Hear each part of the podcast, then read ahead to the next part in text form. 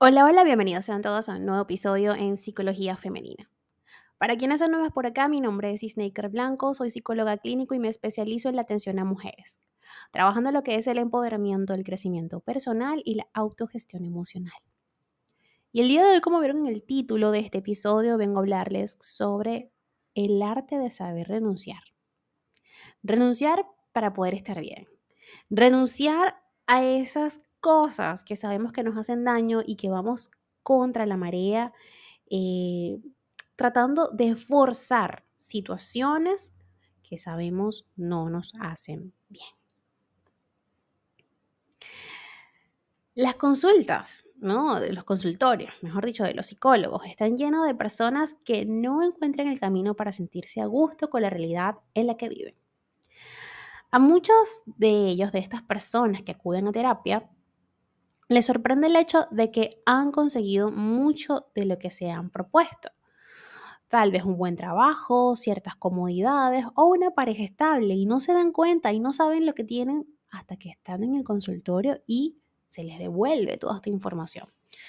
Obviamente también están en, un estado mucho más consciente al ir a terapia, ¿no? Pero les sigue sorprendiendo este hecho de que han conseguido cosas que se han propuesto. Las opciones pueden ser muchas y pese a contar con realidades que anhelaban finalmente, no se sienten bien. Dijo Henry Frederick Amiel, la vida es un aprendizaje de renunciamiento progresivo, de continua limitación, de nuestras pretensiones, de nuestras esperanzas, de nuestra fuerza, de nuestra libertad. Quizá la clave no está exactamente en qué conseguir. Es posible que la solución a esta inconformidad eterna esté en saber renunciar, en lograr un equilibrio entre el entusiasmo por obtener lo que soñamos y la conformidad por apreciar lo que tenemos.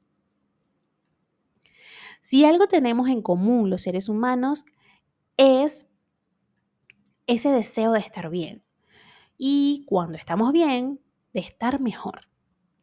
Es una cierta inconformidad positiva que finalmente ha permitido construir los conocimientos, la ciencia y las civilizaciones. Queremos resolver los problemas que nos plantea la realidad para estar mejor, siempre mejor. Sin embargo, en nuestra época, obtener y ser se han convertido prácticamente en sinónimos. Lo que eres depende de lo que obtengas. Ser alguien significa obtener reconocimiento, dinero, prestigio, fama o lo que sea. El punto es que son esos anexos los que dan el peso al ser que lo sustenta. No eres nadie si no cuentas con aquello que te pongan por encima o que te ponga por encima de los demás. Asimismo, vivimos tiempos en los que parece haber una epidemia de infelicidad. No es gratuito que los índices de trastornos mentales hayan subido en las últimas décadas y que la mayoría de las personas se quejen de su vida. Saber renunciar es una parte importante de todo, ¿ok? Y eh, también está el hecho de que la vida sí o sí nos empuja a múltiples renuncias. Casi todos los días, si haces una cosa, dejas de hacer otra. Tienes que elegir. Si quieres una casa gigante y maravillosa, probablemente tendrás que dejar a tu familia sola para dedicarte con mayor ahínco a tu trabajo. Si quieres una pareja estable, debes renunciar a los hombres o mujeres que pasen por tu vida. Esa es la parte que muchos no comprenden o no quieren aceptar. Suponen que solo se alcanza el verdadero bienestar cuando se logra tener todo al mismo tiempo. Saber renunciar no está dentro de sus cálculos. Todo lo contrario. Lo que anhelan es saber obtener, saber acumular, saber acopiar el conjunto completo. Ahí es donde está la mentira. Toda decisión que tomamos en la vida implica una renuncia. Todo logro obtenido tiene su precio. No es posible tenerlo todo. Ahora bien, cada persona define cuáles son sus prioridades. Por eso saber renunciar o saber renunciar es fundamental. Nos engañamos pensando que seremos más felices al obtener esto sin perder aquello. Deseamos el paquete completo y cuando no lo logramos podemos llegar a sentirnos infelices. Anhelamos aquello a lo que renunciamos, en lugar de disfrutar lo que conseguimos gracias a esa renuncia. Siempre estamos eligiendo lo que sucede. Es que muchas veces no nos damos cuenta de ello. Quizás terminamos enojándonos con nosotras mismas por no encarnar ese ideal de ser que ni siquiera construimos. Comenzamos entonces a maltratarnos y a exigirnos un mejor trabajo, un mayor estatus, una armonía perfecta en pareja, unos hijos de portada y un larguísimo etcétera. Como los ideales son ideales, precisamente porque no están dentro de la realidad concreta, hacemos de nuestra vida un infierno en pos de eso que no tenemos. Si hay algo claro, es que o se es feliz con poco o no se es feliz. Cuando de veras hay un equilibrio interno, cesa esa ansiedad voraz de tener más o de ser más. Eso, esto o eso es solamente posible si se ha adquirido la capacidad de saber renunciar.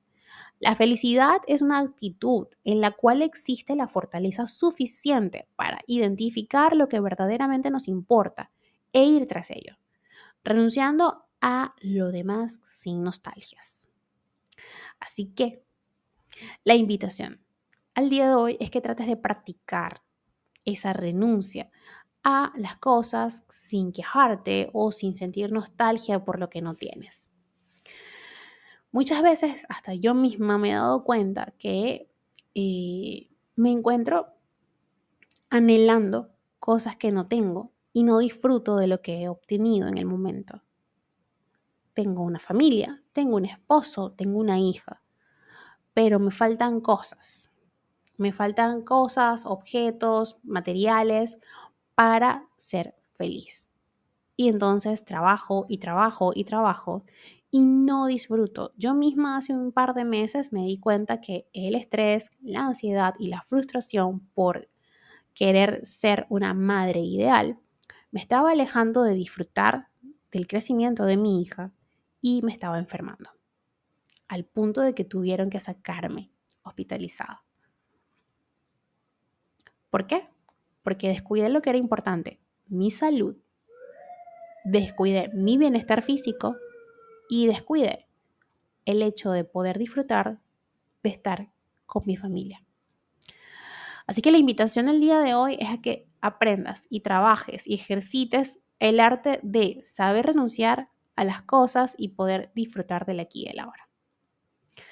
Hasta acá este episodio, espero que lo hayas disfrutado y si ha sido así, por favor déjamelo saber a través de mis redes sociales, en Instagram, Twitter, Clubhouse, Twitch y Threads como Plenitud 11 en Patreon como Psicoplenitud, TikTok como Psicóloga Snaker Blanco y mi canal de YouTube como Psicología Femenina. Un fuerte abrazo y que tengan todas y todos un hermoso día.